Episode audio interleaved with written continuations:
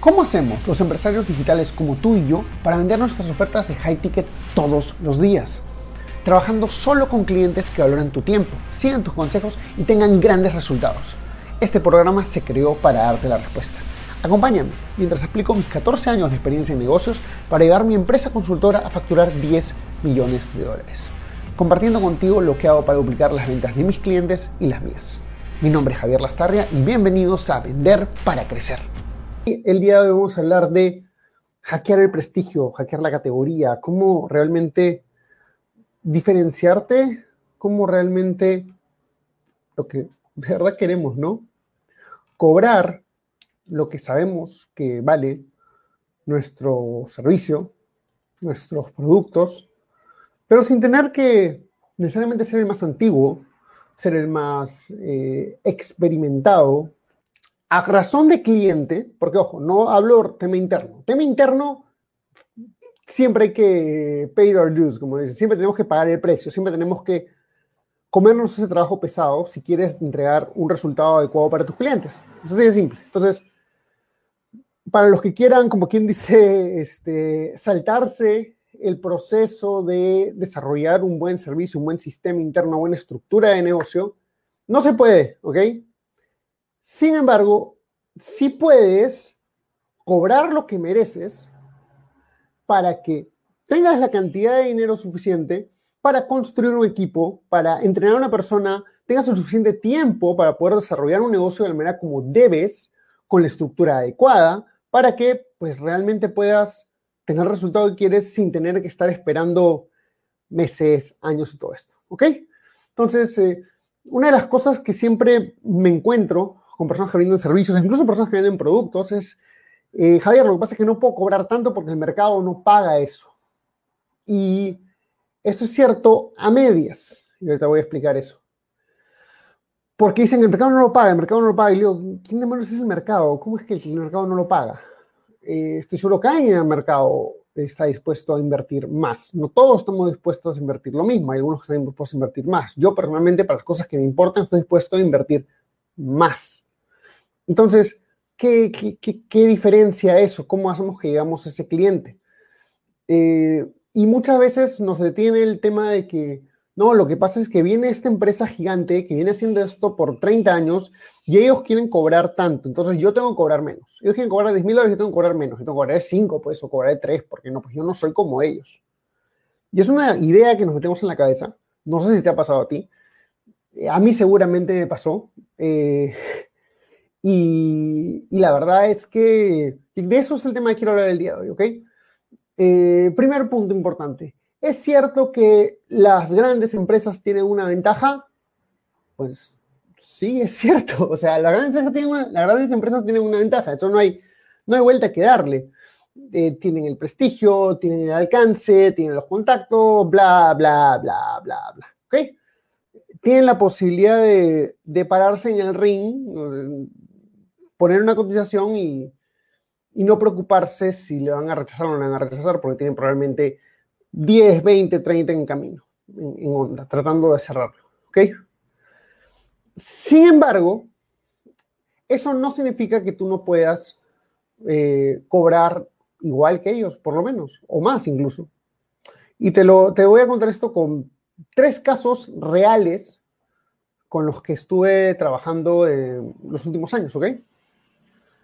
El primero es un caso de una empresa de software. Eh, ellos estaban a la par con Oracle, ¿ok? Y quiero que me escuches atentamente estos casos que vamos a ver, porque de cada uno se pueden sacar diferentes cosas. cada uno puedes encontrar cómo tú vas a poder eh, diferenciarte, cómo tú vas a poder lograr que el cliente diga, quiero trabajar contigo y solo contigo. El primer caso es una empresa que vendía software y estaban peleando contra Oracle. Oracle es un monstruo, es un gigante. Y llegaron a la fase final. Estuvieron sentados eh, el dueño de la empresa y el representante, ni siquiera de Oracle de Perú, sino el representante de, creo que el jefe de ventas, una cosa así. El tema es que cuando se trató de exponer los casos finales, y los puntos finales, la empresa que estaba contratando terminó tomando la decisión por notar a la empresa más chica, entre comillas. Y fue por un motivo bien simple. Y es que conectó con la necesidad de lo que el cliente quería, lo que el cliente estaba buscando.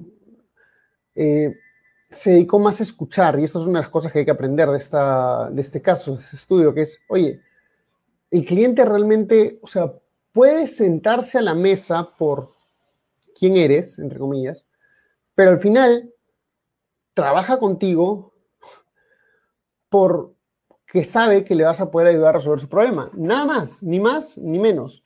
Y esto lo he vivido en, bueno, en carne propia exactamente, sino como trabajé con un, con un socio el año pasado. Comenzamos a trabajar y él tiene todos los galardones, todos los premios, algunos ya sabrán quién es. Y yo me siento a hablar con los clientes para hacer los cierres de las ventas y el cliente no conectaba. Entonces yo le dije a mi socio, mira, brother, tú eres muy bueno, tienes todos los premios, tienes todo, pero no tienes suficiente cercanía con el cliente. El cliente no, no te siente. Entonces fue ahí que implementamos el tema de las transmisiones en vivo todos los días y comenzamos un montón de otras dinámicas que antes él no había hecho y que lo llevó a tener mayor cercanía con su cliente. ¿Ok? Entonces, tema número uno, tienes que escuchar, tienes que saber qué conectar con la necesidad, con el problema que quiere solucionar el cliente el cliente, y esto es una, una moraleja que, que, escuché hace tiempo y me quedó clavada, que es cualquier precio es alto por el fracaso y cualquier precio es barato por el éxito. Entonces, si el cliente está realmente seguro de que contigo va a poder lograr su resultado, me encantan los sonidos que hay afuera de mi casa hoy día, este, si el cliente está 100% seguro que va a poder conseguir el resultado trabajando contigo, de repente te va a decir, da una rebaja, pero más allá de eso, va a trabajar contigo, no se va a ir por la competencia.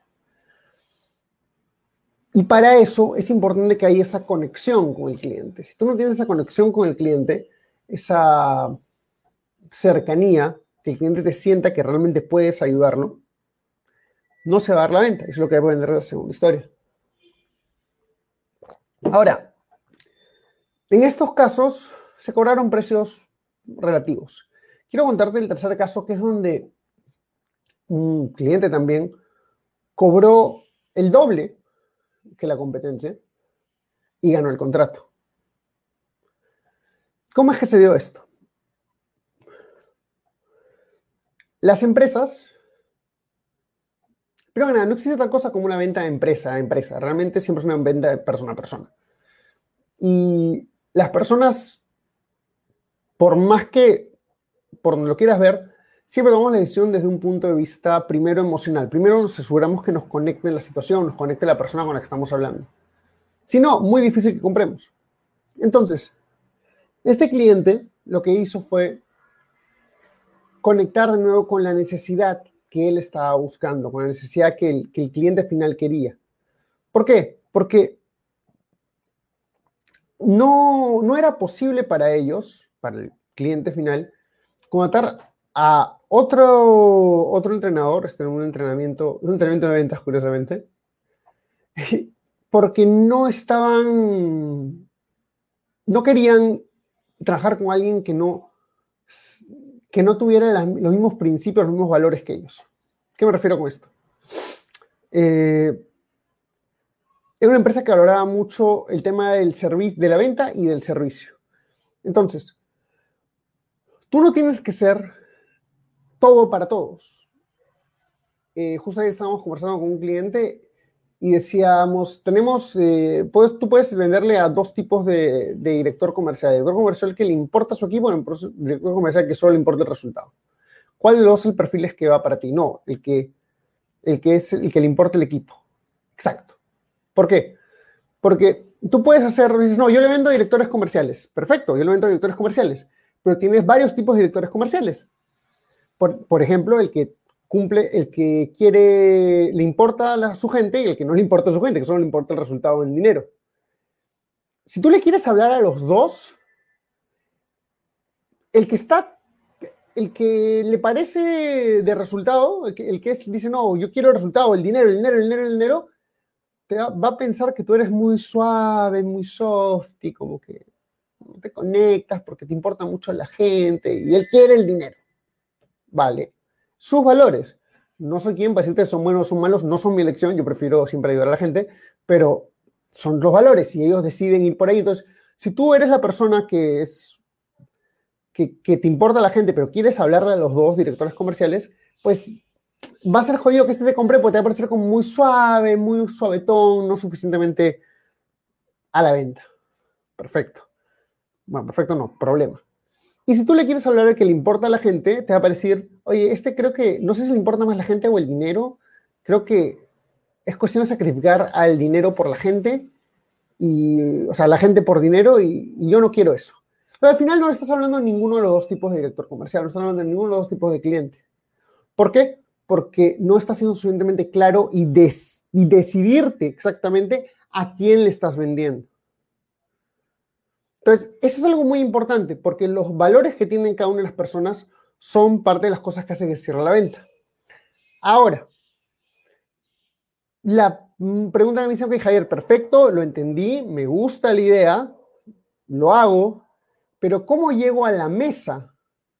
¿Cómo llego a sentarme a negociar en contra de estos monstruos? Porque a veces ni siquiera me miran, ni siquiera me toman en consideración para, para dar las cotizaciones, ni siquiera llego a hablar con el decisor de compra, simplemente me quedé a mitad de camino.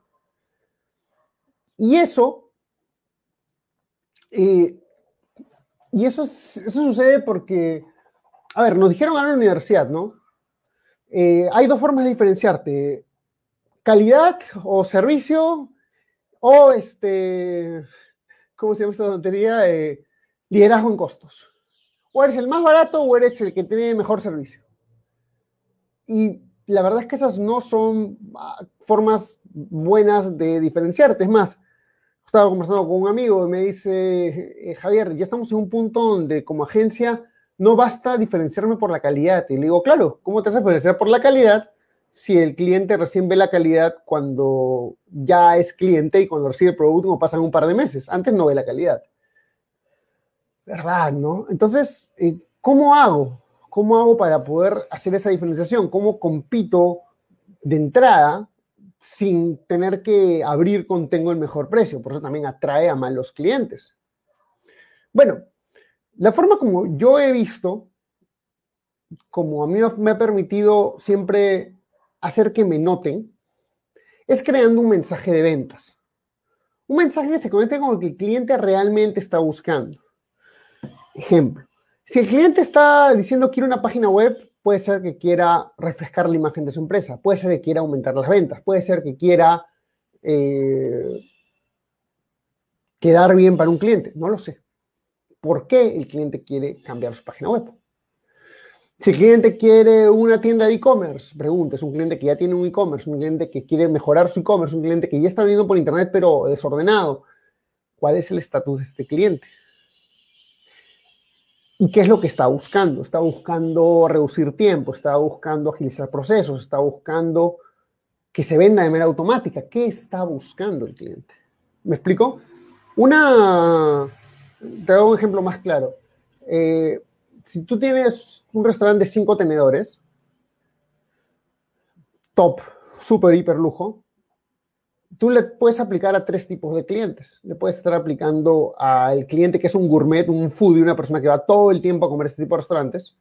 Puede ser que le hables a, un, a una empresa que lo utiliza para, eh, como quien dice, engatusar a sus clientes más, o a, engatusar es una palabra muy fea, de repente, a quedar bien con sus mejores clientes, ¿ok? O puedo hacerlo para una persona que simplemente está buscando una experiencia para su familia. Son tres tipos de clientes que se me ocurren. No estoy en el rubro de restaurantes, pero te aseguro que puede haber más incluso. Entonces, para cada uno es distinto lo que ellos quieren. La empresa está buscando que el prestigio, que el cliente se sienta de cierta manera. Entonces, si tú le resaltas, vamos a hacer que tus clientes que, que vamos a hacer que, quedes bien con tus clientes, ese es el objetivo que ellos quieren. Si es un foodie, él está buscando la experiencia. ¿Qué tipo de experiencia está buscando? ¿Quieres un, ¿cómo se llama esto? Un, eh, ah, se me fue el nombre de estas, eh, un menú de degustación de cinco pasos, de diez pasos, de ocho pasos, ¿de qué cosa? Con vino, sin vino, ¿cómo ellos quieren la experiencia? Entonces, eso va para ellos.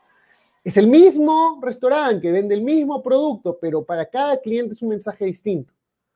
Y es por eso es importante, y bueno, el tercer cliente que puede ser una persona que quiere tener una experiencia distinta, pues es, ok, ¿cómo hago que venga con su familia? Eh, ¿Cómo sé que va? ¿Cuál es el miedo del cliente cuando viene con su familia? Que, que, la, que, la, comida sea muy rara, que, la, que, las porciones sean muy chiquitas, no lo sé depende de cada tipo de cliente, tiene un miedo y una necesidad, un objetivo distinto, la razón por la cual compra tu producto o servicio. Entonces, lo que se hace para que tú puedas diferenciarte de entrada y romper las barreras, llegar directamente al cliente, saltarte los filtros de compra, saltarte a los, a gatekeepers, se llaman los guardias, los que no quieren que hables con el asesor de compra, Saludos, Fingerman, gusta sonarte por aquí. Lo que hacemos es diseñar un mensaje de ventas que le hable directamente a este tipo de cliente. No vendo el producto, no vendo un restaurante, vendo una forma de que quedes bien con tus clientes. Estoy hablando al área comercial de una empresa grande. Vendo una experiencia gourmet, que estoy hablando al foodie. ¿Me explico? Le pongo diferentes mensajes según el tipo de cliente. ¿Se entiende esa parte? Por favor, comenten por chicos, porque eso sí es, esa es la parte clave de un mensaje de ventas. Ah, la parte clave que hace que el cliente quiera trabajar contigo y solamente contigo, porque entiende que tú le vas a poder resolver su problema. ¿Ok? Ahora, ¿qué es un mensaje de ventas y qué no es un mensaje de ventas? Un mensaje de ventas no se trata necesariamente o principalmente del producto, se trata del cliente y de cómo el cliente percibe aquello que va a recibir o qué es lo que él quiere resolver con lo que, con lo que él va a recibir. Es decir,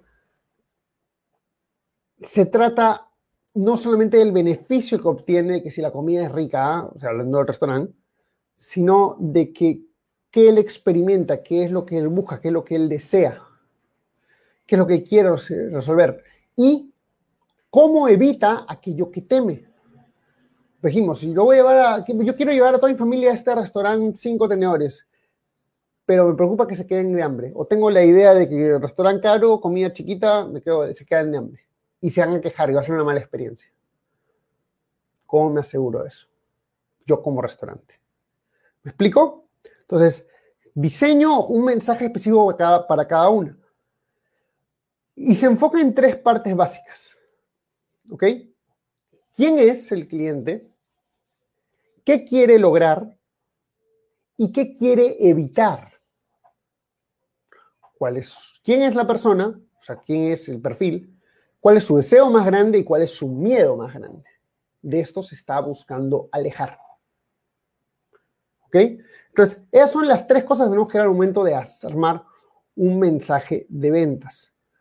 Eh, por ejemplo, en el tema de cuando yo vendo en consultoría de equipos de ventas, yo hablo de ayudar a call centers que venden algún producto propio y que tienen, que tienen 20 vendedores o más y invierten, e invierten en publicidad al menos 300 o 500 dólares al día, a aumentar sus ventas en un 30-50%, sin miedo a que los vendedores, con estabilidad y que los vendedores, que puedas contratar nuevos vendedores sin que eh, sean vendedores malos. Eso es lo que yo les ayudo, un mensaje de ventas en el tema de equipo de ventas.